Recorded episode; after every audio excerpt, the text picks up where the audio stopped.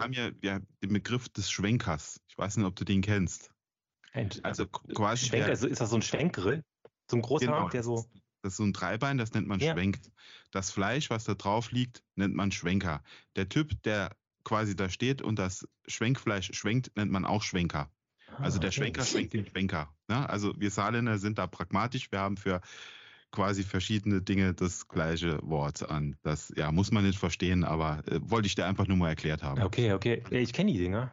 Ich wusste nicht, dass die Schwenker oder Dreibein heißen. Sind aber geil. Da habe ich schon mal Spare Ribs drauf gemacht. Dreibein nennt man die in, in, in Deutschland, im Saarland nennt man die Schwenker. Mhm. Okay. Saarland gehört ja noch zu Deutschland. Durchgeblättert. Der Podcast von und mit Dennis Burgard und Andreas Dörr.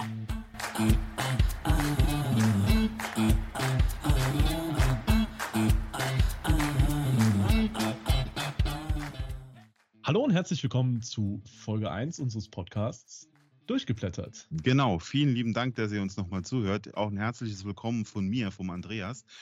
Und ja, das hier ist jetzt Folge 1. Nach Folge 0 kommt Folge 1. Und äh, ja, uns hat sehr viel Feedback erreicht, ne? Vor allem auch, äh, dass wir nochmal heil nach Hause gekommen sind. Da hat sich jeder gefreut. Hat uns, das hat uns auch sehr gefreut, dass wir irgendwann die Eifel verlassen konnten. und ja, jetzt sind wir wieder hier im schönen, beschaulichen Saarland und freuen uns, dass wir auch direkt Gäste dabei haben. Und zu Folge 1 wird der Andreas äh, tatsächlich direkt die, die Seite wechseln. Ja und ähm, weil er etwas befangen ist, äh, mhm.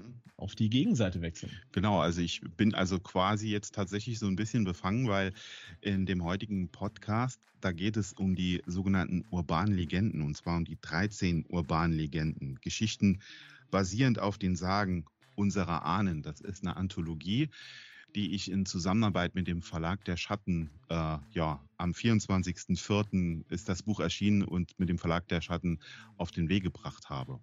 Und deshalb bin ich jetzt so ein bisschen befangen, kann mich so ein bisschen zurücklehnen und die Moderation dem Dennis überlassen. Wir haben nicht nur den Andreas als Herausgeber hier zu Gast, sondern wir haben auch zwei Autoren, die bei dem Projekt beteiligt waren, mit dabei. Einmal den Lennox und die Silke. Die können sich bitte einmal selbst vorstellen. Mach mal Ladies first, die Silke fängt an.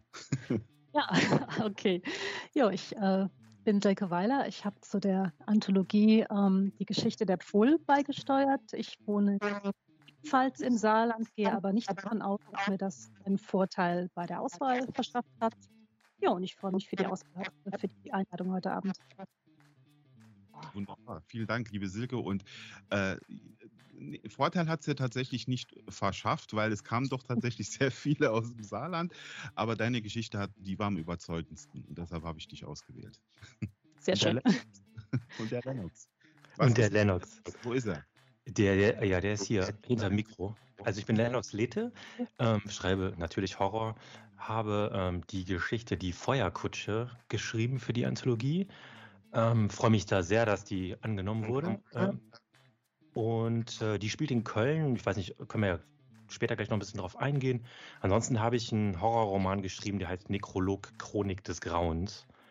Ja, und jetzt bin ich in der Anthologie und freue mich. Ich wohne in der, in der Nähe von Köln, deswegen halt auch die Kölner Feuerkutsche. Ja, die Kölner Feuerkutsche ist auch eine der Geschichten, die mich am die mich sehr überzeugt hat, muss ich echt sagen. Also eigentlich generell natürlich die 13 Geschichten, die in, der, in dem Buch mit drin sind, die haben mich natürlich alle äh, sehr überzeugt und geflecht. Nicht nur mich, sondern auch die Bettina und äh, ja, und die Feuerkutsche war wirklich so ein Ding, wo ich, als ich die gelesen habe, mir gedacht habe, boah, geil, absolut. Aber da reden wir nachher nochmal darüber. Ja, nicht nachher. Es, Oder jetzt? Das ist schon soweit. Ist schon soweit. Der Andreas hat schon, hat schon angefangen zu schwärmen. Ah, ja. Und das kann er gleich weitermachen. Die urbanen Legenden. Wie kam die Idee, urbane Legenden zu sammeln? Ja, wie kam die Idee der urbanen Legenden? Eigentlich, äh, ja, seit ging ich mit der Idee schon seit mehreren Jahren schwanger. Und zwar, ich, das geht zurück in meine Grundschulzeit. Da hat die Lehrerin erzählt von, von dem Wingerrad hier in Schiffweiler. Das ist auch noch so tolle urbane Legende, die in meinem Buch Imago, äh, die ich da ein bisschen verarbeitet habe. Und äh, ich habe mich da mein ganzes Leben immer gefragt, was gibt es da denn noch an Geschichten, an urbanen Legenden in Deutschland oder in Europa oder weltweit? Und ähm, als ich dann äh, noch eine urbane Legende genommen habe, nämlich die des, äh, des Mothman in Amerika und die verarbeitet habe, eine Kurzgeschichte, wo ein Krallen der Nacht in, äh, dann erschienen ist, da habe ich mir gedacht, Mensch, ich glaube, ich muss mal so eine Anthologie machen. Ich glaube, ich muss mal wirklich so einen Aufruf machen an die ganzen Autorinnen und Autoren da draußen und dass die mal nachgucken sollen, ja, welche Geschichten gibt es denn bei Ihnen in der Nähe oder ja, in Ihrem Dorf, in Ihrer Stadt und äh, ja, da habe ich mir da so ein paar Ideen gemacht. Und natürlich ist es so, als Herausgeber ist man Herausgeber, braucht man den Verlag. Da kam mir definitiv zunächst der Verlag der Schatten, Shadowtext Verlag der Schatten in den Sinn, weil mit denen habe ich in den letzten Jahren schon äh, viel zusammengearbeitet. Da erschienen auch Geschichten von mir in Anthologien. Und ich habe dann die Bettina angeschrieben und habe sie gefragt, Mensch, wie sieht's aus? Hast du da Lust drauf, äh, mit mir so eine Anthologie zu machen? Und äh, da war sie am Anfang zunächst mal so ein bisschen verhalten, muss ich sagen. Sie sagte, du bist jetzt nicht der Einzige, der mich da fragt. Und in den letzten Jahren hat mich immer mal jemand gefragt, aber das ist dann immer nie so zustande gekommen, weil eigentlich arbeite ich da gerne alleine. Aber ja, erzähl mal. Und dann habe ich so erzählt, was ich vorhabe und was so meine Motivation, meine Ideen sind. Und äh, ja, und dann meinte sie auch glatt, nee, du, dann lass uns das machen. Ich gucke, dass wir die irgendwie unterbringen in den Verlag. Und äh, ja, lass dir mal was einfallen, Andreas. Mach mal einen Text, den veröffentlichen wir dann irgendwo in den, in den, in den urbanen Legenden, in den sozialen Medien, meine ich. Und äh, ja, und so kam das dann. Und dann wurden ja, dann kamen so die ersten, die ersten Einsendungen. Ja, man hat es eben schon so ein bisschen rausgehört. Du bist ja schon ein bisschen stolz auf dein Werk. Ja. Äh, aber da waren ja auch viele andere beteiligt. Wie viele Einsendungen gab es denn da? Über 100. Es gab also wirklich über 100 Einsendungen, zum Teil ein bisschen am Thema vorbei. Bei einigen habe ich mich gefragt, ach, was soll das? Und bei 13 habe ich mich einfach nur bedankt, weil ich gedacht habe, das ist genau das. Das ist genau das, was ich, was ich eigentlich wollte. Es sind genau diese Geschichten, äh, die mich so faszinieren. Und äh, die Herausforderung war ja, die urbane Legende zu nehmen und die entweder in die Neuzeit zu verpacken und daraus was Neues zu machen oder halt diese Geschichte, diese urbane Geschichte dann irgendwie so zu erzählen, dass sie, dass sie in die, in die Zeit, wo sie spielt, passt. Ne? Also beides ging. Und äh, da kamen dann wirklich tolle Einsendungen von tollen Autoren und äh, unter anderem von der Silke und von dem, von dem Lennox und äh, ja, und ich hatte das große Glück, dass die Bettina vom Verlag der Schatten das genauso sah wie ich, als ich ihr dann meine 13 Favoriten vorgestellt habe. Äh, muss ich sagen, das hat sich dann fast zu 100 Prozent auch direkt gedeckt. Ne? Also wir hatten da wirklich so dieselben Vorstellungen und das war natürlich dann auch genial, weil so meine Befürchtung war, ich schicke dir jetzt mal ein paar Stories, die mir gefallen und die Bettina schickt mir auch ein paar Stories und da ist keine Story gleich. Ne? Das, das war so meine Angst, wo ich gedacht habe, um Gottes Willen, scheitert das Projekt dann daran, dass es, äh, ja, dass kein es Match. kein Match gibt, genau. Und Gott sei Dank gab es ein Match. 13 Matches. Matches. 13 Matches. 13 ist eine mystische Zahl. War das ein Zufall oder ein das glücklicher so, Zufall das war oder so, geplant? Es war so geplant war so geplant. Ein geplanter Zufall. Ein geplanter Zufall, sagen wir es mal so. So, wir haben nicht nur den Andreas als stolzen Herausgeber und Papa des Buches äh, Papa, da, sondern auch äh, zwei Personen, die nicht weniger stolz sein können. Nicht weniger stolz sein können, ähm, an diesem Buch mitgearbeitet zu haben. Und da haben wir zwei Autoren dabei. Das Buch ist ja eine Anthologie, das heißt, es wurde ausgeschrieben zu einem gewissen Thema und dann konnte jeder Autor, der Interesse hatte, und jede Autorin konnte sich melden. Und gemeldet hat sich zum Beispiel die Silke. Hallo. Ja, erzähl, erzähl einfach mal. Also äh, du hast eine tolle Geschichte eingereicht bei uns mit dem Namen Der Pfuhl. Um, um, was, um was geht's denn da in der Geschichte? Genau, also in dem Pfuhl geht es um den Jägerpfuhl am äh, Hölschberg. Das ist ein Berg ganz bei mir in der Nähe. Wir sind, also ich bin 2015 sind wir von Saarbrücken nach Blieskastel gezogen in den Saarpfalzkreis und ähm, Bliesgau halt äh, direkt vor der Haustür und äh, die Landschaft dort ist unheimlich faszinierend und den Jägerpfuhl, das ist eine Ecke, in der ich gerne spazieren gehe. Das ist so eine, eine sumpfige Stelle, um die sich eben auch eine Sage rankt, ähm, hat es mir eigentlich schon immer angetan. Und dann in Kombination ähm, mit der Anthologieausschreibung war das quasi eine Sage oder die Sage, die mir dann direkt da in den Sinn kam. Zunächst einmal bei der Sage geht es darum, dass an dieser sumpfigen Stelle früher angeblich ein Jäger gewohnt haben soll. Und der war halt ähm, ja, gottlos, war ein gottloser Heide und ähm, hat an einem Sonntag versucht, einen Hasen zu schießen. Und weil ihm nicht gelungen ist, hat er dann irgendwann gesagt, so, wenn ich jetzt nicht treffe, dann soll mein Haus mitsamt äh, meinen Gehilfen und meiner Person hier in dem Sumpf versinken. Hat er dann quasi seinen letzten Schuss abgegeben. Er hat schon wieder daneben geschossen. Und dann ist halt genau das passiert, dass halt eben sein Haus mit seinem Gehilfen und mit ihm selbst dort versunken ist. Und gerade eben in der, in der Adventszeit, im Winter, soll er dort sein Unwesen treiben, eben äh, heulend, Zähne klappernd und äh, mit lautem Hufgetrappel eben halt mit seiner Hundemeute dann dort über die äh, Wiesen und Weiden jagen. Und ich habe dann diese Sage kombiniert eben mit so einem kleinen ähm, Familiendrama. Ich habe das dann so in die, in die Jetztzeit mit rübergenommen und ähm, ja, mit, einem, mit so einer Familiengeschichte kombiniert. Hast du das, äh, die Geräusche selber schon mal gehört? Nein, tatsächlich nicht. nee.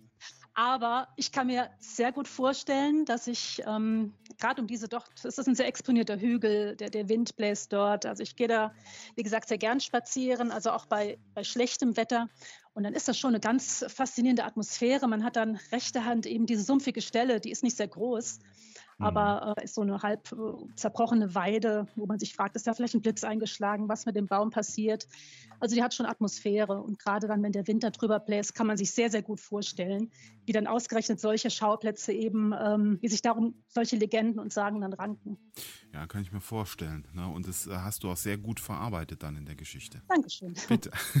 Jetzt stellt sich mir die Frage, so eine Geschichte, hat man die einfach in der Schublade liegen und wartet, bis die passende Ausschreibung kommt oder schreibt man da drauf los, wenn die Ausschreibung kommt und denkt sich, ah, da habe ich was gehört, da habe ich was im Hinterkopf, ähm, das schaue ich mir mal genauer an. Genau, also klar, die Geschichten gibt es auch, die in der Schublade drauf schlummern, dass äh, irgendwann sie mal aus dem Dornröschenschlaf gerissen werden.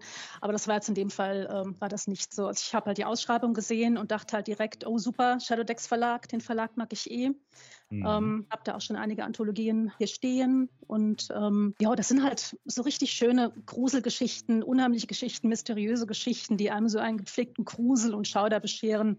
Von daher war allein äh, die Tatsache, dass die Ausschreibung im Zusammenarbeit mit dem Verlag gemacht wurde, war schon mal ein ziemlicher Ansporn, mich da ins Zeug zu legen. Mhm.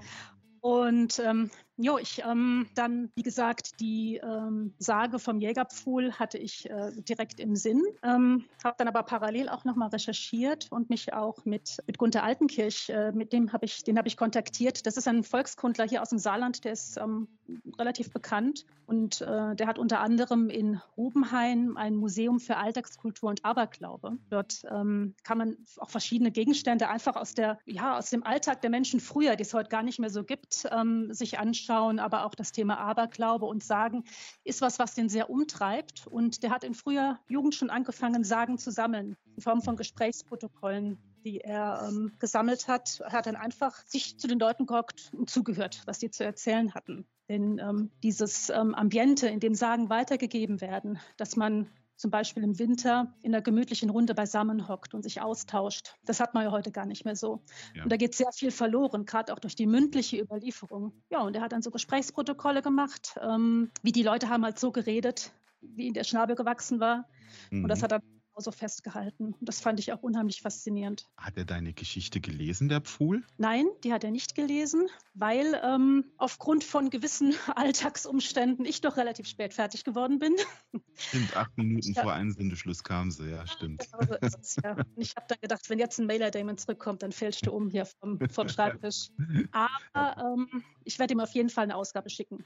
Das ist ähm, super. Schönes Autogramm dazu, ne? Genau, also ich habe, äh, er hat mich halt auch so ein bisschen inspiriert zu einer Figur aus der Geschichte, eben mit seiner Vorgehensweise. Mhm. Und ich habe auch erzählt, dass es halt hier um eine belletristische Kurzgeschichtensammlung geht, dass das jetzt nichts äh, Wissenschaftliches ist oder ich hier mhm. weiß Gott was schreibe. Also da war er schon im Bilde und da kriegt er auf jeden Fall eine Ausgabe davon. Ich denke, äh, das wird ihm auch bestimmt Freude machen, dass man sich ja. ähm, Sagen auf diese Art und Weise halt annimmt ne? und die dadurch nochmal so ein bisschen lebendig werden lässt. Mhm.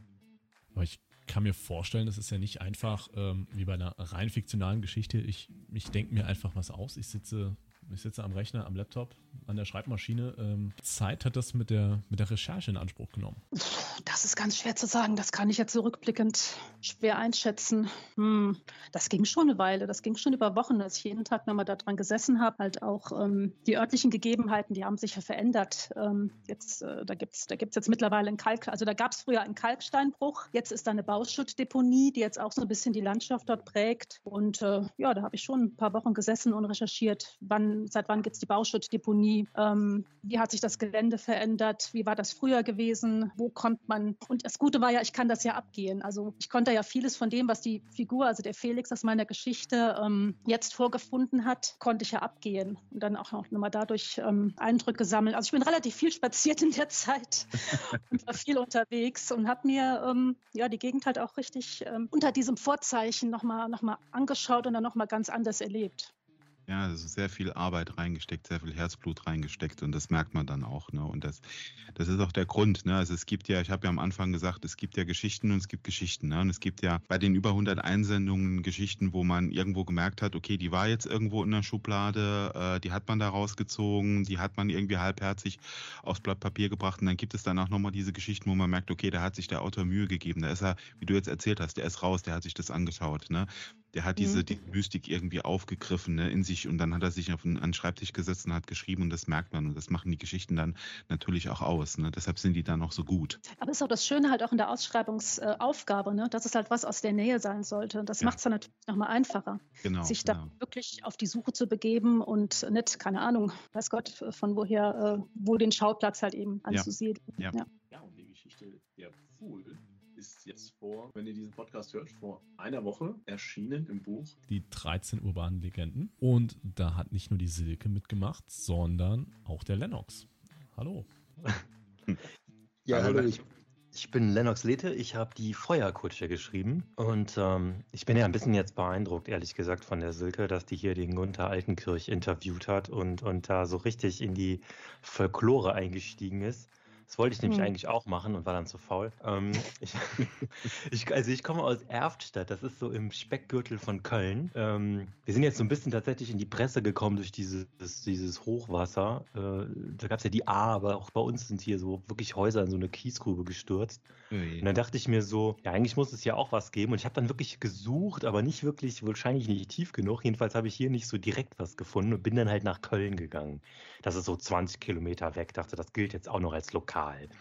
Und äh, hatte dann aber echt das Problem, ich, es gibt so richtig coole Sachen, ja. Zum Beispiel, ähm, was ich nicht genommen hatte, in, in Bonn gab es zum Beispiel, es gibt so eine U-Bahn aus den 60er Jahren, die ist noch in irgendeinem Tunnel oder sowas. Ich weiß gar nicht, ob es um die so Legenden gibt oder so. Jedenfalls, es gibt ganz viele coole Sachen, aber vieles ist gar nicht so eine Geschichte.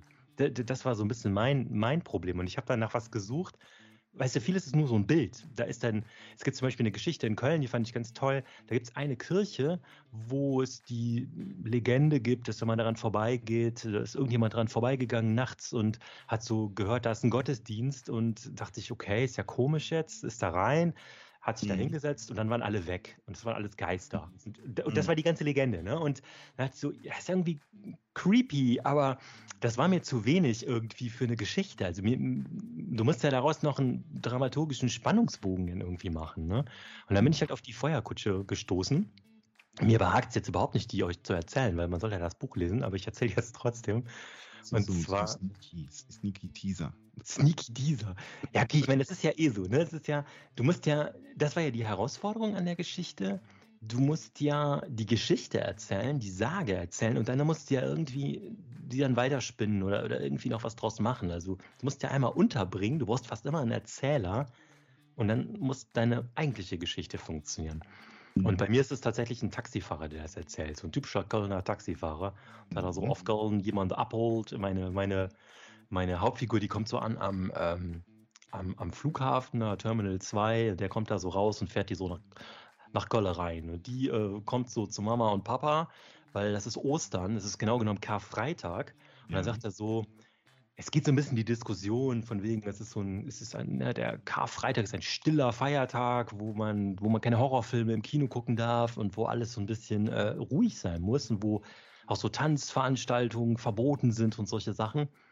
Und, ähm, und er sagt ja, außer vielleicht die, ja, so die Feuerkutsche, ne? Da, da, da kann man nichts gegen machen. Dann wusste sie nicht, was das ist. Und sie sagt so, und er sagt so, hey, du bist doch aus Köln, du musst das doch kennen.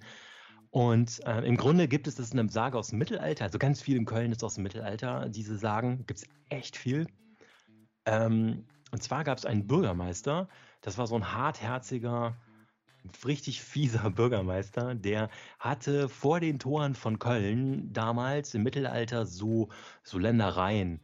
Und der konnte die nicht bewirten, weil irgendwie weil, weil er einfach nicht das Geld hatte, die Zeit hatte, was auch immer. Und der hat das aber lieber verfaulen lassen auf den Feldern, als dass er das den Leuten irgendwie gibt. Ne? Aber das war dem halt scheißegal. Ja, und dann war das irgendwie so, dass dann der Teufel gesagt hat, hey, das geht so nicht. Und hat dann so eine, eine Kutsche aus der, aus der Hölle ist die so gekommen, so vor dem Rathaus. Der ist so quasi nach Hause gegangen, aus dem Rathaus raus. Und dann hat so eine, so eine Kutsche, eine brennende Kutsche mit so dem Teufel höchstpersönlich auf dem Kutschbock ist dann da angekommen, so aus der Erde raus, hat sich den so mit der Peitsche geschnappt und in die Kutsche gezogen und der wollte irgendwie raus, das hat aber nicht geklappt und dann ist es die Straße runtergepoltert über das Kopfsteinpflaster, kann man sich so richtig vorstellen und dann beim Gürzenich, das ist so, so, ja, so 200 Meter weiter oder so, da ein Stück mehr, ist es dann wieder im, im Boden verschwunden hinab in die Hölle.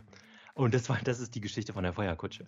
Und ähm, da dachte ich, okay, da habe ich jetzt meinen hartherzigen Bürgermeister und äh, da habe ich so diese Kutsche und was man so hört. Und dann würde eben so gesagt, wenn du Karfreitag, ähm, geh nicht raus, lass die Fenster zu, weil dann hörst du sonst das Geklapper durch die Straßen und dann die Feuerkutsche jede, jedes Jahr Karfreitag rast die durch die Gassen. Und das war, das ist so die Legende, auf der das aufgebaut hat. Damit habe ich so angefangen. Und ja. dann passiert das Ganze halt in der Jetztzeit. Und auch sehr gut. Also mich hat es gegruselt. Absolut. Das ist eine tolle, eine tolle Geschichte. Also, äh, also wir haben hier wirklich zwei äh, Vertreter äh, aus, dem, aus dem Buch äh, von, mit Geschichten, die wirklich phänomenal sind. Ähm, ich würde auch ganz gerne jetzt ganz kurz die Zeit da auch mal nutzen, um auch mal kurz nur die anderen Autorinnen und Autoren nochmal ähm, einfach auch mal namentlich zu erwähnen. Ne? Da ist ja der Stefan Junghans, der ist dabei, die Isabel Hemrich, äh, Doris Bulenda, Dennis Publix, Monika Grasel, Andreas, äh, Andrea Lobata, äh, Gordon McBain, Eva Hausmann, Judith Molitor, Yves Krass und der Alexander Glimschuk. Ähm, die hätten wir normalerweise auch alle einladen können, aber dann würden wir, glaube ich, morgen früh noch da sitzen mit dem Podcast. Von daher haben wir hier wirklich zwei wunderbare Vertreter äh, von diesem Buch. Und ähm, ja, Dennis, du bist ja eigentlich der Moderator. Ich quatsch da die ganze Zeit dazwischen. Das ist ja dein, dein Herzensprojekt, da, da passt das schon. Was mich interessieren wird, ähm, ich kenne den Andreas ja jetzt schon eine Zeit lang. Ähm, wie läuft die Zusammenarbeit? Gibt es da noch Korrekturaufträge oder werden die Geschichten so genommen, wie sie eingeschickt werden? Hm, ja, du wurde schon noch ein bisschen dran gefeilt, ne? Also, aber dann mit der, mit der Bettina. Die, genau. Äh, das ich auch sehr, sehr angenehm. Also da waren richtig gute Vorschläge dabei. Teilweise habe ich dann auch in die Schreibtischkante gebissen, weil ich gedacht habe, warum ist mir das nicht aufgefallen? Und da zeigt sich ja nochmal, wie wichtig dieser Blick von außen ist, ne? Weil wenn das Ding fertig ist, dann hat man da denkt sich, oh geil. Ja. Großartig, ne? Und, und, und schickt das dann völlig betriebsblind weg und dann kommt jemand und sagt, da, da, da und da. Ne? Und du nur so, oh, bitte nein. Ne? Und das hat ja aber sehr, also es war, ich habe war ganz toll. Also es war ja. eine richtig tolle Zusammenarbeit, allerdings mit der Bettina. Genau. Andreas, schau mal. Den Andreas, den kannte ich gar nicht. Ich, keine Ahnung. Das, das, war dann irgendwann mal so. Ich habe tatsächlich die Bettina auf dem Marburg-Con kennengelernt. Da ja. hatte ich die Geschichte abgegeben und es war so, ich muss ja sagen, ich bin aus der Horrorwelt da wirklich total neu. Ich kenne da keinen eigentlich. Und mhm. ich bin dann nach Marburg gefahren, weil ich mal gehört habe, hier Vincent-Preis und so ganz toll, musst du unbedingt hin. Und äh, tatsächlich war Verlag der Schatten so der einzige, den ich überhaupt kannte. Und äh, aber, aber auch so, klar, wir haben ab und zu über, über äh, Instagram mal ein bisschen geschrieben oder so, aber auch immer nur so, wir haben uns so gegenseitig so geliked und das war's. Und mhm. dann äh, habe ich halt angesprochen und sie wusste, das hat, das fand ich schon so krass, sie wusste direkt Feuerkutsche, das, das, das, das, also das hat sie gelesen, das war hängen geblieben. Aber mhm. hat dann ihm mhm. gesagt, naja, mal gucken, was der Andreas halt jetzt auswählt. Ne? Das, das, das, weiß ich noch nicht. Ne? Und okay. Und ähm, das war wirklich das Einzige, da habe ich es halt mal so, so kennengelernt. Und dann war das eben ganz genau, wie die Silke das sagt. Ähm, das Lektorat lief halt über sie und das lief richtig, richtig gut. Und das hat mich auch total gefreut, weil die Story ist wirklich nochmal besser geworden. Ähm, weil da waren zum Beispiel, sind ja dann so sprachliche Doppelungen dann so drin manchmal, weißt du, oder so Sachen, die du nicht brauchst. Ne? Und hat sie echt dann immer gefragt, braucht man das jetzt so? Oder hier ist, hast du da, das Bild ist, weiß nicht, kann man es nicht so machen oder was, was meinst du oder so? Ähm, oder von der Reihenfolge oder irgendwas. Ne? Und ähm, das ist eben auch eine Sache, die ist nicht selbstverständlich, weil ich habe mhm. mal in anderen Genres mal auch mal ähm, Anthologien gemacht und da hat sie tatsächlich in den meisten Fällen wird so gedruckt, wie es dann genommen wird, wenn es genommen wird. Mhm. Und das ist aber nicht gut, weil du kannst dann wirklich dann nochmal richtig was rausholen. Und deswegen bin ich da total froh. Also, und es ist ja auch so, wenn du im Self-Publishing jetzt bist, und jetzt deinen eigenen Roman schreibst, dann ist ja ähm, das durchaus normal, dass man dann so Testleser hat, äh, die, die, die lesen das dann, geben dir Feedback. Aber so ein Lektorat ist halt schon geil. Und das machst du aber oft auch nicht so, weil das echt teuer ist. Ne? Das ist wirklich was, wo jemand richtig viel Zeit reinsteckt. Und deswegen jetzt zu sagen, das Ding ist komplett durchlektoriert, das, das, das merkt man dann schon. Ne? Da, also da habe ich dann wirklich gemerkt, das, ist, das hat ein richtig hohes Niveau jetzt. Ne? Und das hat mhm. mich wahnsinnig gefreut, weil du sitzt dann da und überlegst dir deine Geschichte und dann wird sie nur so runtergerotzt, du weißt, so durch die Druckerpresse gejagt, so ungefähr. Und das war halt überhaupt nicht der Fall. Ne? Und das Zweite, wo ich gemerkt habe, wo ich dachte, okay, das ist cool, war, ähm, ich so das erste Layout gesehen habe. Also ich dachte, es ist ja schon mal so grob gesetzt gewesen. Und da ist dann halt noch einfach die Art, wie dann noch so Bilder eingebaut sind und so. Das ist einfach, wo du auch so merkst, das ist jetzt nicht, weißt du, so, manche machen es halt so in Word, ne? Und dann, ja, ist, keine Ahnung, jede, jede Seite ist unterschiedlich lang und solche Geschichten, ne? Und das hast du halt hier überhaupt nicht. Das Ding ist halt durch die Bank super professionell. Und das war halt schon, also das, das ist auch ein Grund, warum es richtig Spaß gemacht hat, muss ich sagen. Ja, und das ist auch der Grund, warum ich als Herausgeber den Verlag der Schatten dann gewählt habe, weil äh, die, mhm. die Arbeit, die die Bettina da reinsteckt äh, in, die, in die ganzen Bücher, die ist phänomenal. Wie ihr es schon gesagt habt mit dem Lektorat. Ne? Ich habe das selber mit der Bettina schon erlebt. Ich habe da Geschichten eingereicht, die sind genommen worden und dann kam das Lektorat und dann, man wird ja so textblind. Ne? Für ja. seine eigenen Texte wird man einfach textblind. Und dann waren dann so, so, guck mal, das ist eine Wiederholung, das Wort, das kommt da oben schon mal vor. Ähm, oder generell, sie hat mir mal eine ganze Passage, den Schluss rausgekürzt, weil sie gemeint hatte, die Geschichte muss genau dort enden. Mhm. Ich war zuerst mal total perplex und habe gedacht, nee, Autorenehre geht ja gar nicht. Ne? Und dann habe ich mir die Geschichte nochmal so durchgelesen und habe das dann so gelesen, wie sie es wie sie's wollte. Ich habe dann da gestanden und habe gedacht, boah, geil, ja, genau so ist es, genau so muss es sein. Ne? Und da hat die Bettina ein Händchen dafür. Mhm. Und ich, da bin ich auch unheimlich froh und auch gerade wie auch gesagt wurde, mit den ganzen Bildern da drin, dieses, diese Grafiken und alles, ne, mit diesem Mönch und hin und her. Es ist wunderbar. Das macht, das gibt dem Buch nochmal was. Und das hebt sich dann, das Buch hebt sich dann von der Masse auch nochmal raus. Und äh, sowas ist tatsächlich nur möglich in Zusammenarbeit mit dem Verlag der Schatten bei anderen Verlagen hast du, oder es gibt natürlich Verlage, die machen das auch, aber nicht so konkret und so mit viel Herzblut, wie das die Bettina macht. Also schade, dass sie jetzt nicht da ist, aber sie hört es auf jeden Fall. Und äh, ja, also immer wieder, wenn ich nochmal was mache, herausgebertechnisch, dann nur mit ihr, definitiv. okay. Ja, auf jeden Fall. Vor allem ist es auch noch was anderes, ähm, äh, von was so Anthologien angeht. Ähm, ich habe auch schon so an Anthologien teilgenommen, wie gesagt, andere Genres und so. Da war das dann immer so, da gibt es so ein Thema und dann hast du aber später, wenn du dir die Anthologie so durchliest, hast du irgendwie am Ende 15 Mal die gleiche Geschichte eigentlich. Also so klar andere Figuren oder du hast vielleicht drei Geschichten, weißt du, so grobe, die immer wieder in Varianten wiederholt werden. Und denkst dir so, wieso muss ich denn jetzt dieses Buch überhaupt lesen? Das ist irgendwie, ist es dann so, das ist dann wie so eine, wie so eine Hausaufgabe, die man abgedruckt hat, so manchmal. Ne? Ja.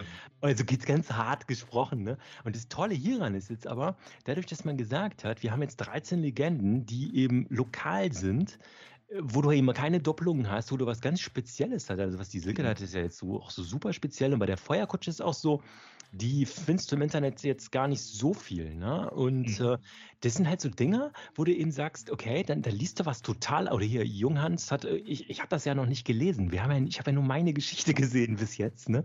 Und ich bin so, so gespannt. Aber er hat zum Beispiel gesagt, er macht irgendwas mit der Nixe oder sowas, ne? Da bin ich, ja. äh, meine ich, da bin ich total gespannt drauf, ne? Und äh, da freue ich mich so drauf.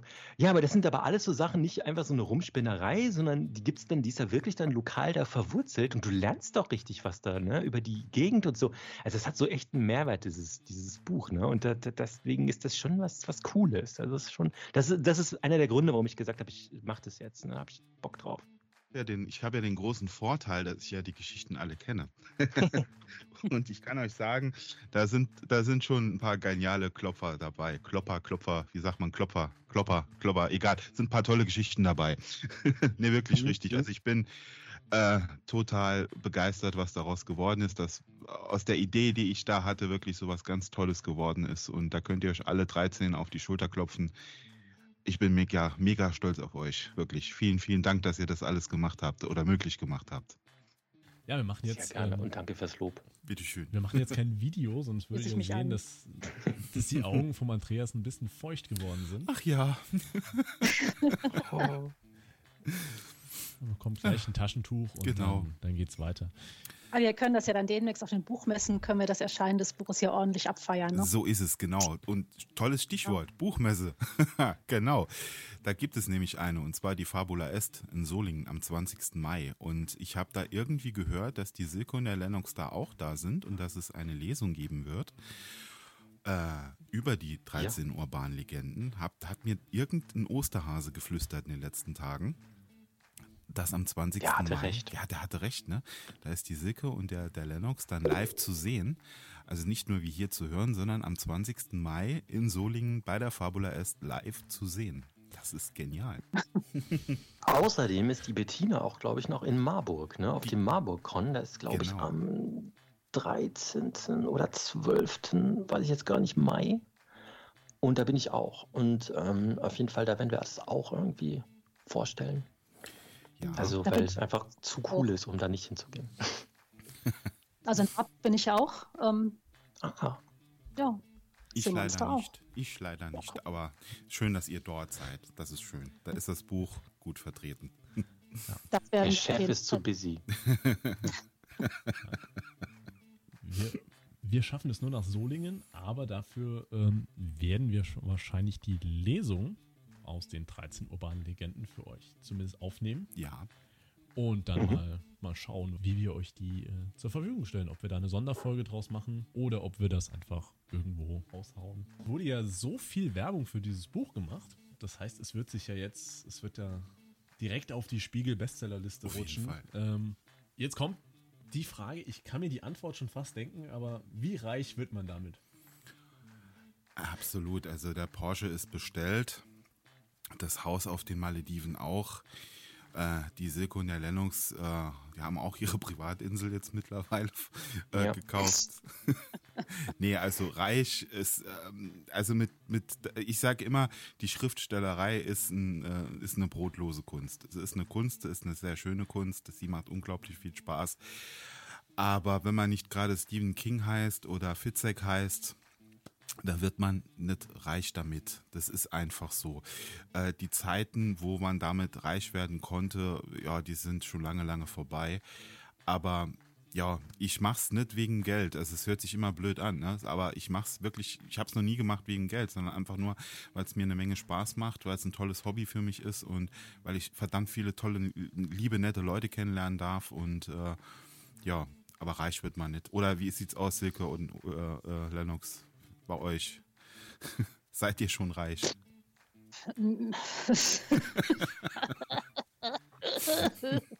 nee, also äh, es geht, geht, mir genau so. Also fürs Geld mache ich das garantiert nicht. Mhm. Äh, Im Gegenteil, ich lege jede Menge drauf. Ja. Aber das muss einfach raus. Das ist, ja. äh, ich meine, es gibt halt so Tage, wo du dir denkst, boah, ne, warum machst du das? Warum mhm. tust du dir das an? Ne? Wenn dann so Überweisungen für irgendwas rausgehen, keine mhm. Ahnung, äh, Cover oder so, ne? Mhm.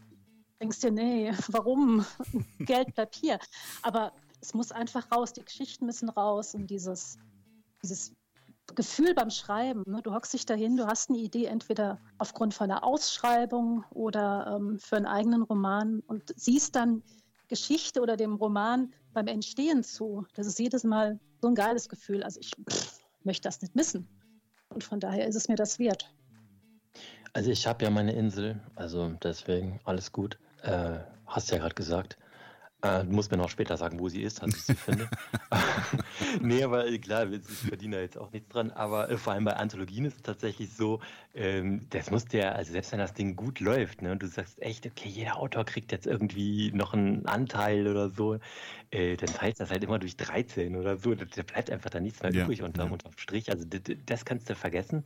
Aber es gibt eben andere Sachen. Und zwar, ich habe ja mit meinem, meinem Roman, mit dem Nekrolog, ähm, das habe ich dann alles so ein bisschen für mich gemacht. Also so mit den Testlesern und es war so meine Sache. Und äh, ich fand es jetzt einfach mal cool, äh, mal so ein bisschen rauszugehen, also mal zu sagen, ich versuch mal in so eine Anthologie überhaupt reinzukommen. Also ich höre ja auch von ganz vielen Leuten, die eben Anthologien, äh, äh, ja, nee, das kannst du ja vergessen, ich habe schon so viel abgegeben und nie genommen worden. Mhm. Und ähm, es war jetzt auch nicht, also es war jetzt die, tatsächlich die erste Anthologie, die ich als Lennox jetzt hier so gemacht habe. Ich habe dann aber auch noch eine zweite Zusage bekommen und für eine andere Anthologie. Und das ist einfach echt auch so ein bisschen so ein, so ein Check für, was du denn kannst oder ob das ankommt ankommt oder ja, so, genau. ob es denn jetzt gut genug ist, weil das weißt du ja nicht so richtig, mhm. wenn du Self-Publisher bist. Ne? Mhm. Also es wird ja immer so, so rumgeunkt, Self-Publisher können ja eh nichts. Ne? Ja, ich meine, die haben ja, ja, keinen Verlag gefunden, genau. sind ja genau. alle ganz schrecklich und ne, sonst hätten sie ja, wären sie ja bei Heine oder so.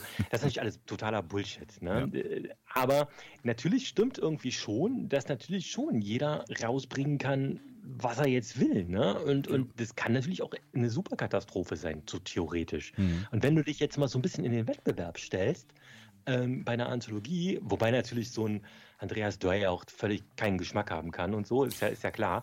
Aber vom Prinzip her ist es eben so, es könnte eben schon, also du, du, stellst dich in so einen Wettbewerb und du guckst einfach mal, ob, ob, das, ob das ankommt. Und das finde ich ist echt für mich schon ein ganz großer Reiz. Ein anderer großer Reiz ist tatsächlich dieses Thema zu treffen. Hm. Also dieses, das kam ja gerade hier von Dennis so diese Frage auch so mit diesem, ne, liegt irgendwie in der Schublade? Nee, das tut es halt nicht. Und ähm, dann eben echt zu sagen, hier, das ist jetzt die Ausschreibung, jetzt schreib, jetzt überleg dir was, was da wirklich drauf passt. Und so gewinnst du auch Ausschreibungen. Also ja. so, so krieg, kommst du da rein, ne? dass ja. du echt das Thema eben dir ganz ernst nimmst und wirklich dann fragst, was macht denn das, dieses Thema mit den Sachen, du hast ja immer so gewisse Themen, die dich immer interessieren, die dich immer umtreiben. Wahrscheinlich schreibt Stephen King auch immer das gleiche Buch irgendwie, ne? ist immer in Maine und immer Alkoholproblem und bla bla bla. Ja, genau. Ne, irgendwie ja schon. Und dann ist es eigentlich total schön, diesen, diesen Funken von außen zu kriegen. Und jetzt kommt es, weil eigentlich zum Beispiel historisch ist so gar nicht meins eigentlich. Ne? Mhm. Und ähm, jetzt irgendwie mittelalterliche Sage aus Köln. Naja gut, okay, jetzt, jetzt gucken wir halt. Ne? Und, und das ist aber, das gibt ja die coolen diese coolen ähm, Dinge, die du normalerweise nie gemacht hättest. Und das bringt dich dann auf so ein Level und dann hast du plötzlich dieses Lektorat, was du vielleicht auch so nicht gekriegt hättest, was eben auch echt Geschenk ist. Und dann mhm. hast du was gemacht, was, wo du richtig stolz drauf sein kannst am Ende ja. und was dich auch wirklich weiterbringt. Ich ja. habe bei der, bei der anderen Anthologie war das so, da hat sie mir, ich weiß noch, die Lektorin immer, hat mir alles von passiv und aktiv umgebaut und hatte mhm. echt recht. Ne? Mhm. Und ich merke halt, auch die Bettina hat so ein paar Sachen, wo ich jetzt immer denke, ja, stimmt. Ja, ja, genau. Und einfach was, wo du was gelernt hast und wo ich dann denke, das ist schon, ne, da wirst du schon reich, aber eben An Erfahrung jetzt nicht mit der so, ne? sondern mit diesem Wissen genau. kommst halt weiter. Ne? Genau. Genau. Und ja, genau so ist das auch. Also bei mir als, äh, also ich habe meine Romane ja auch im Self-Publishing veröffentlicht, aber die äh, Anthologien, an denen ich äh, teilgenommen habe, wo ich genommen worden bin, das war nochmal eine ganz andere Art an Bestätigung. Einfach das mhm. Gefühl, dass eine andere Person Geld in die Hand nimmt, ja. um mhm eine Geschichte teilwerden zu lassen in diesem Buch. Ne? Mhm. Das ist noch was ganz anderes. Aber es stimmt auch, die Erfahrung des Lektorats, das, äh, das ist ganz wichtig. Das, da habe ich auch schon einiges gelernt und äh, konnte einiges mitnehmen. Äh, das ist für mich überhaupt kein Schreckgespenst. Also bisher habe ich die ähm, Lektoratszusammenarbeiter immer als sehr, sehr fruchtbar auch empfunden. Ja, also soll man so, ja. bei anderen. So soll man die auch empfinden, ne? Also man meint es ja nicht böse mit einem, ne? Wenn man sowas lektoriert, ne? Weil wie du schon sagtest, da nimmt jemand Geld in die Hand, ja, und so ein Buch herzustellen, das kostet sehr viel Geld. Und dann nimmt er mal Geld in die Hand und er will natürlich auch das Buch verkaufen und äh, da meint es ja auch nur gut, wenn er in deiner Geschichte mal so ein bisschen rumspielt. Ne? Ein Autor, mhm. ein befreundeter Autor meinte mal zu mir, ah, er ist ja gar nicht mit einverstanden mit Lektorat, weil das ist ja genauso wie wenn man jetzt äh, ein Bild malt und da kommt jemand und sagt, nee, da musst du den Pinselstrich so machen und da hättest du mal eine andere Farbe genommen ja, der Vergleich hinkt halt. Ne? Also äh, man sollte das schon wirklich annehmen, was einem da kostenfrei geboten wird. Ne? Und hm. dann ist man reich ja, an Erfahrung.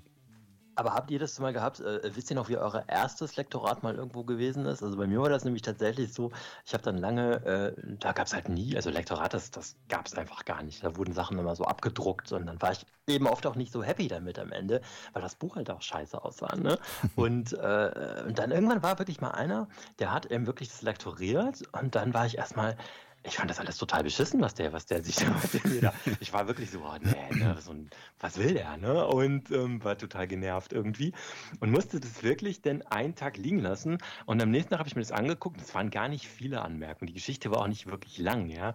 Es waren vielleicht das waren so drei Normseiten oder so, ne? Mhm. Und äh, da habe ich das gelesen und dann gedacht, so, als dann dieser, der, als ich aus dem Elfenbeinturm herabgestiegen war, habe ich dann so gemerkt, das ist schon ziemlich gut, was der geschrieben hat. Der hat schon echt recht und das sind Kleinigkeiten ja. und die sind gut. Und ich habe es nachher alle angenommen, ne? Ja. Und das ist, ähm, ich glaube, das musste so ein bisschen lernen. Ich glaube, mhm. am Anfang ist es wirklich so persönlich und es macht dich so, also auch jeder, der so ein Lektorat schrecklich findet, weil er es zum ersten Mal macht. Ich glaube, das ist nämlich normal. Deswegen meine Frage, wie ist das bei euch?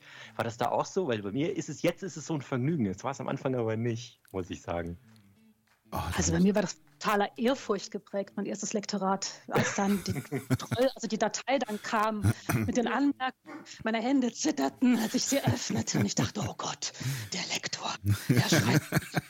Und ich war echt, also ich war super begeistert. Also das erste Lektorat war ziemlich cool. Ähm, mhm. Bei einem anderen Lektorat, ähm, also ich hatte auch so eine ähnliche Situation, dass ich ähm, ein bisschen angefressen war, weil die Geschichte halt irgendwie, da musste es ja viel streichen. Ähm, mhm. Da hatte ich mich aber auch ähm, zu stark an äh, Elemente aus der Lovecraftschen Welt äh, angelehnt. Und äh, da hatten die Lektorinnen in dem Fall gesagt, das muss da raus. Ähm, habe ich dann im ersten Moment nicht verstanden, aber auch da war es so, eine Nacht drüber geschlafen, das ja. Ding ruhen lassen.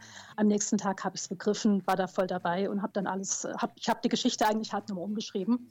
Das war aber auch gar kein Problem. Aber so das erste Lektorat, das war so richtig so ein heiliger Moment irgendwie. Und äh, ja, ich war aber auch völlig, ich hatte auch zuerst gedacht, so Mann, jetzt fuhrwerkt der da in meiner Geschichte rum, das wird ganz schrecklich, aber so war es gar nicht. Die wurde dadurch äh, also einfach aufpoliert und viel besser. Ja, aufpoliert ja. und viel besser. Ne? Das, das, ist es genau. Also ich meine, oh Gott, das war 2014 oder 2015, das war äh, das Vermächtnis des Reisenden, war meine Geschichte beim Das Vermächtnis der Astronautengötter, so hieß die Anthologie. Und äh, ich machte die Datei auf und da war sehr viel rot. Das weiß ich noch. und ich habe mir das dann alles mal durchgeguckt und war dann auch so zähneknirschend, habe ich mich da durchgearbeitet und habe nachher dann wirklich das auch mal zwei, drei Tage ruhen lassen und habe es dann nochmal gelesen und fand das dann auch, nee, es macht einfach Sinn, äh, so wie er das lektoriert hat. Und äh, da hatte ich eigentlich relativ schnell gemerkt, äh, wie, wie wertvoll so ein Lektorat eigentlich ist weil wie ich schon sagte, man wird einfach textblind. Ne? Man liest sich seinen Text vier, fünf, sechs Mal durch, denkt geil, super, so kann das Ding in Druck. Und äh, wenn dann ein anderer nochmal drüber liest, dem fällt das dann erst auf. Ne? Und äh, ja, aber es ähm, ja, muss jeder Autor für sich selber wissen, ob er es mag oder nicht mag. Ne? Aber äh, ich denke, wir drei, wir ticken da gleich. Wir wissen ganz genau, der Mehrwert zu schätzen. Ne? Ja. Auf jeden Fall. Und wenn ihr als Hörer hier rausfinden wollt, was bei dem Lektorat rauskam, haben wir jetzt gerade, die beiden Gäste wissen noch gar nichts davon. Haben wir es gerade eben äh, entschieden. Entschieden, dass wir äh, mit der Veröffentlichung des Podcasts einen Post bei Instagram machen. Und wer darunter kommentiert, hat die Gelegenheit, ein Exemplar der urbanen Legenden zu gewinnen. Und ich gehe auch mal davon aus, dass äh, dass der Lennox und die Silke und auch der Andreas das ganz gern signieren werden für euch. Ja. Ja, klar. Natürlich. In dem Moment, wo ihr diesen Podcast hört, gibt es einen Post bei Instagram, durchgeblättert.podcast. Und dort findet ihr die, die Teilnahmebedingungen. Ihr kommentiert einfach unter dem Post, lasst ein Gefällt mir da und dann könnt ihr das Buch gewinnen. Und wie ihr das dann bekommt, werdet ihr sehen. Genau. so machen wir es. Ja, es, es, war eine sehr schöne Folge mit euch. Es hat sehr viel Spaß gemacht. Ja. Ich freue mich jetzt umso mehr auf den 20.05., wenn wir das Ganze ähm, quasi in live äh, fortsetzen. Beziehungsweise ihr setzt das ja fort. Äh, ich bin ja nur dabei. Und ja, wir haben noch eine kleine Ankündigung. Wir hatten letztens in der Wir hatten in Folge 0 schon gesagt, wir haben ein Postfach. Das war in Folge 0 gelogen, da hatten wir noch kein Postfach, weil die Deutsche Post ähm, ganz, ganz schnell ist. Jetzt haben wir aber ein Postfach für Folge 1. Da könnt ihr gerne, wenn ihr selbst Autor seid, Bemusterungsexemplare hinsenden. Steht alles in den, in den Show Notes. Da sind auch nochmal die Social Media Accounts der beiden Gäste, vom Lennox und von der Silke und auch vom Andreas verlinkt. Und auch alle Links, wo ihr das Buch bestellen könnt, vorbestellen könnt oder wo ihr es kaufen könnt. genau, ja. Äh, dann sind wir durch, ne?